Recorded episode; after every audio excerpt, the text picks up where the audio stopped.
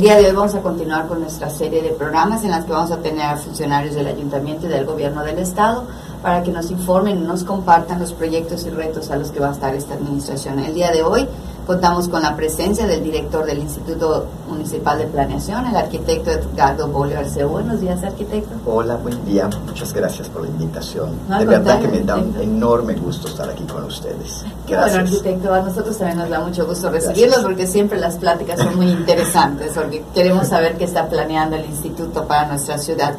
Arquitecto, hemos oído que hay muchos proyectos y retos más que nada en esta nueva administración. ¿Nos podría platicar de el que considere como que el va, el que va a impactar. Hay, eh, tal vez tres o cuatro líneas de trabajo serias y fuertes que vamos a estar desarrollando a lo largo de esta administración.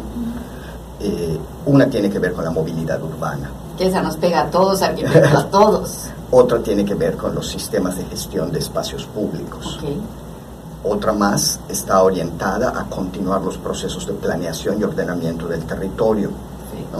Es decir, eh, vamos a continuar y vamos a, eh, digamos, seguir planeando a mayor detalle temas de usos de suelo, densidades, del Programa Municipal de Desarrollo Urbano. Vamos a seguir ese programa a largo plazo. A largo plazo, sí.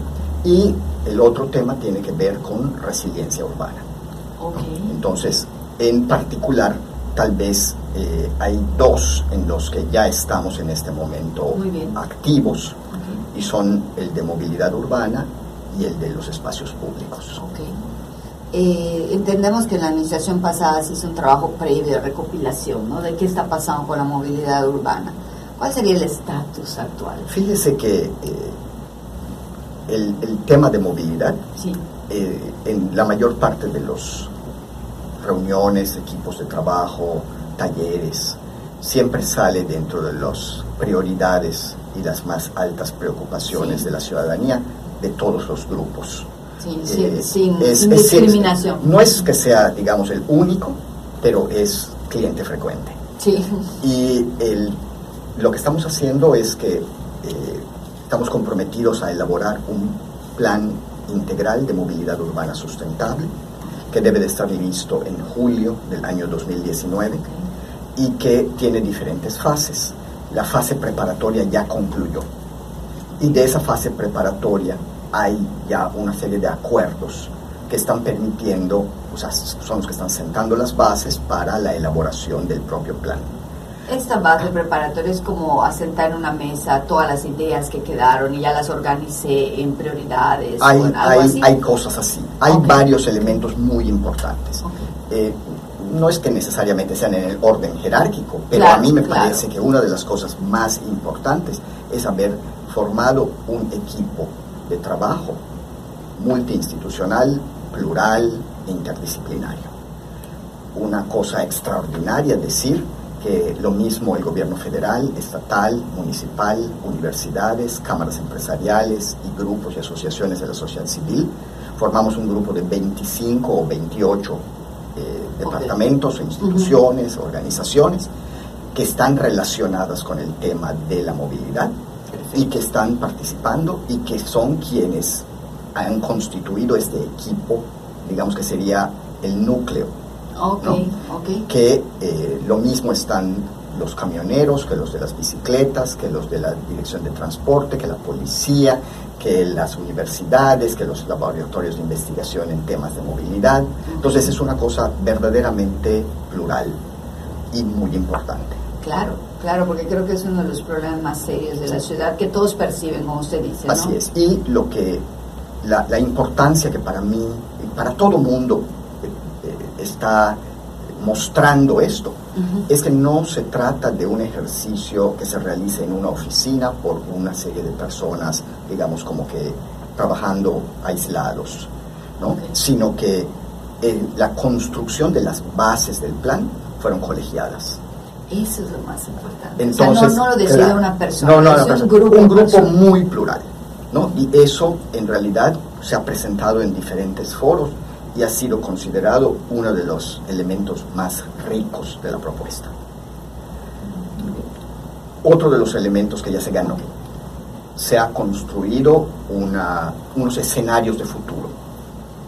Es Entonces, estamos planteando una visión para los próximos 20 años.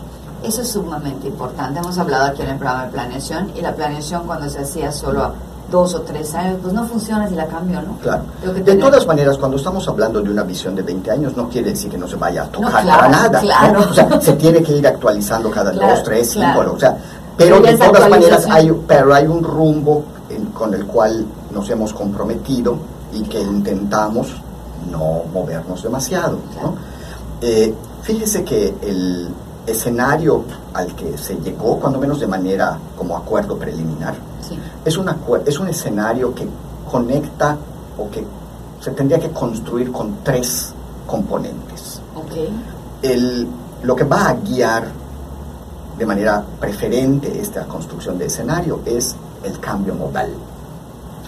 ¿Ah? Estaríamos yendo a un escenario en el cual pudiéramos pensar que una persona puede agarrar su bicicleta, puede subirse a un camión, puede bajarse allá, puede agarrar un helicóptero, puede caminar, puede, dejar, su bicicleta. Y estaríamos hablando de que hay una fuerte orientación hacia el cambio modal, lo cual implicaría necesariamente una interconexión de todo el sistema para claro, que Las segundos, el, eh, las, asociado a esta construcción de la visión hay otros dos componentes. Mm. Uno que tiene que ver con algo que se llama planeación por proximidad. Y otro que es mejorar la eficiencia de la movilidad actual. Vamos a uno por uno. El de la planeación por proximidad quiere decir que ahorita el gran problema es ir del punto A que está en un extremo de la ciudad al punto B que está en el otro extremo. Norte-sur, Norte-sur, exactamente. bueno, y si en vez de que tuviéramos que mover a la gente, no la moviéramos, eso quiere decir, ¿qué tal si estuviera cerca de su casa su trabajo? ¿Qué tal si estuviera cerca de su casa sus tiendas y sus áreas de diversión? ¿Qué tal si estuviera cerca de la escuela de sus hijos? ¿Qué tal si estuviera... Entonces, no solamente se trata de moverse más, sino también de moverse menos y ser más eficiente en ese sentido. ¿no? es, eh, ahí la responsabilidad es principalmente del área de planeación urbana. Y ahí entramos todos, porque hasta los ciudadanos entran, no, podemos planear sin que los ciudadanos Así es. Y el tercer componente es el que tiene que ver con la eficiencia de los sistemas de movilidad. Necesitaríamos que los sistemas fueran más económicos, más rápidos, más, eh, que tuvieran menores impactos, que la infraestructura fuera adecuada, todas estas cosas. Que tuvieran horarios. Que tuvieran horarios. Necesitamos ser más eficientes en todo el sistema. Y todo esto, digamos, va atravesado por una consideración ambiental. Necesitamos que el, todo el sistema sea sustentable, amigable con el medio ambiente. Por lo tanto, hay que reducir contaminaciones, hay que reducir emisiones de, CO2, hay que disminuir todo tipo de problemas auditivos, hay que mejorar la... Eso también está asociado no solamente con las unidades de transporte, sino con la ciudad. Es decir, la ciudad misma tendría que tener más árboles, la ciudad misma tendría que resolver mejor su sistema de drenaje, la ciudad misma tendría... O sea, estamos hablando de que es un compromiso grande que implica eh, un trabajo permanente para con trabajo alcanzar el objetivo. y además lo de los árboles es algo muy interesante porque a veces oímos este, comerciales o promociones de diferentes este, desarrollos o de diferentes lugares de vivienda y sí es cierto, en las avenidas principales hay árboles, pero luego caminan en las banquetas interiores, no hay, ¿no? Entonces, como que esa planeación de árboles debe ser en todo, no solamente en las avenidas, sino que donde camina la gente para que podamos caminar. Yo caminaría más si hubiera más árboles. Fíjese que, bueno, ya, ya le dije dos de los aspectos que se han ganado. Le voy a decir el tercero. Muy bien. El tercero es, bueno, ¿qué es el plan o cuáles son los elementos que tiene el plan. Y después le voy a decir cuáles son los objetivos a los que ya llegamos y la visión que ya se construyó. Eh, habitualmente, o el plan de movilidad se confunde con un plan de transporte público, o, o el plan de movilidad se confunde con un plan de construcción de calles.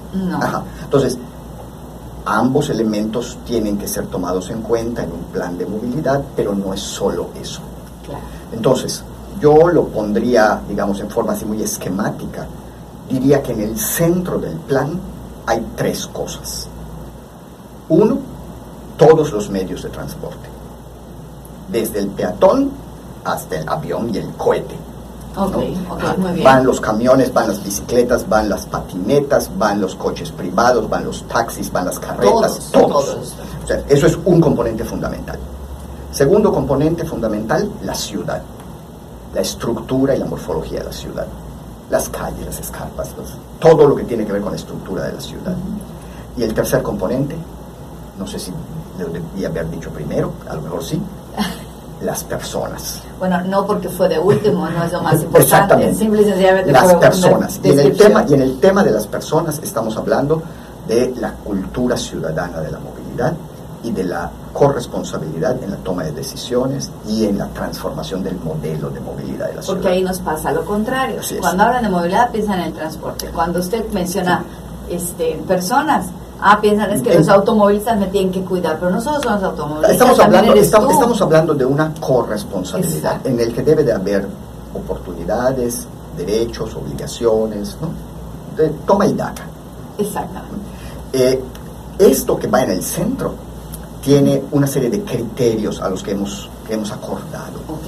Esos, esos criterios son criterios de accesibilidad universal, Sí. criterios de seguridad, criterio de impactos, reducción de impactos ambientales, pero también tenemos criterios de género, tenemos criterios de equidad, tenemos criterios de visión metropolitana.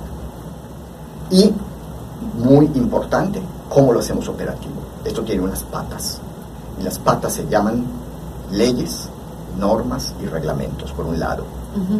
Dineros, Por el otro. por el otro. Todo el sistema del financiamiento de los proyectos. Claro. Institucionalidad. Los, los departamentos, las instituciones, las entidades con atribuciones y responsabilidades para cumplir lo Para que se está cumplir lo que se está proponiendo. planeando, claro. Y el mecanismo de control, seguimiento y evaluación. Para monitorear que se vayan alcanzando los objetivos en el tiempo que se estableció. Entonces, bueno, esto es el, la idea del plan. Y ya hay también, creo que ya bloqueé mucho. No, no, no, no, no, para Sí, nada. Eso es interesante poder conocerlo bien. Usted no está dando todos los detalles. Y la otra cosa es, bueno, ¿cuál es la visión que queremos? ¿no? Esa visión ya tiene algunos puntos. ¿no? Un punto, digamos, poco común, pero que creo que es fundamental, es una declaratoria de la ciudad que, digamos, yo creo que es de vanguardia, Ok. es el derecho a la ciudad. Es como el derecho a su uso. No, hay toda una tesis Ok. que habla de que los, las personas tienen derecho a la ciudad. Hasta lo voy a apuntar. Es el derecho y el acceso a las cosas de la ciudad. Ok. ¿no? Lo mismo tienes derecho a la seguridad, que a la movilidad, que a la vivienda, que al disfrute de la ciudad. ¿no? Sí. Entonces, el punto número uno es que la nueva movilidad tiene que ser un componente fundamental que contribuya a que los habitantes, a que todos los ciudadanos tengamos derecho, acceso a la ciudad, a los beneficios de la ciudad. Tiene que ser, hay muchos componentes. La movilidad ayudaría a que la ciudad sea más accesible para todos. Claro. ¿no? Entonces, bueno, ese es un punto. Después estamos hablando de que hay una preferencia por fortalecer el sistema de transporte público. Pero eso ya es un punto dentro de la movilidad. Dentro, sí. Estamos... eh, Sí. sí, Entonces, Sí, el- el- cerramos, ah, cerramos muy con bien, con ese ese punto. tema. Muy bien. Exacto. Entonces, estamos hablando de que el transporte público tiene que ser eficiente, tiene que funcionar de manera articulada. Estamos hablando de que el siguiente aspecto es el de la movilidad no motorizada. Estamos hablando de los peatones, de los ciclistas, de todos los medios no motorizados. Pero para que esto se pueda dar, también tienen que darse las condiciones de infraestructura, de seguridad, de ambiente. El tercero es el de los vehículos privados. Se mantiene dentro del programa, pero estamos hablando de que tiene que pensarse en mecanismos diferentes a los actuales para poder mantener como viable un sistema de transporte individual. Muy bien, arquitecto. Creo que sus temas siempre son tan interesantes que nos podríamos llevar varios programas. ¿Le parece que le invitemos para que hablemos del segundo tema de espacios públicos? Encantadísimo el día que a usted le parezca. Muy bien. Muchísimas gracias. Ya nos escuchamos, escuchas. Gracias por haber estado con nosotros. Les esperamos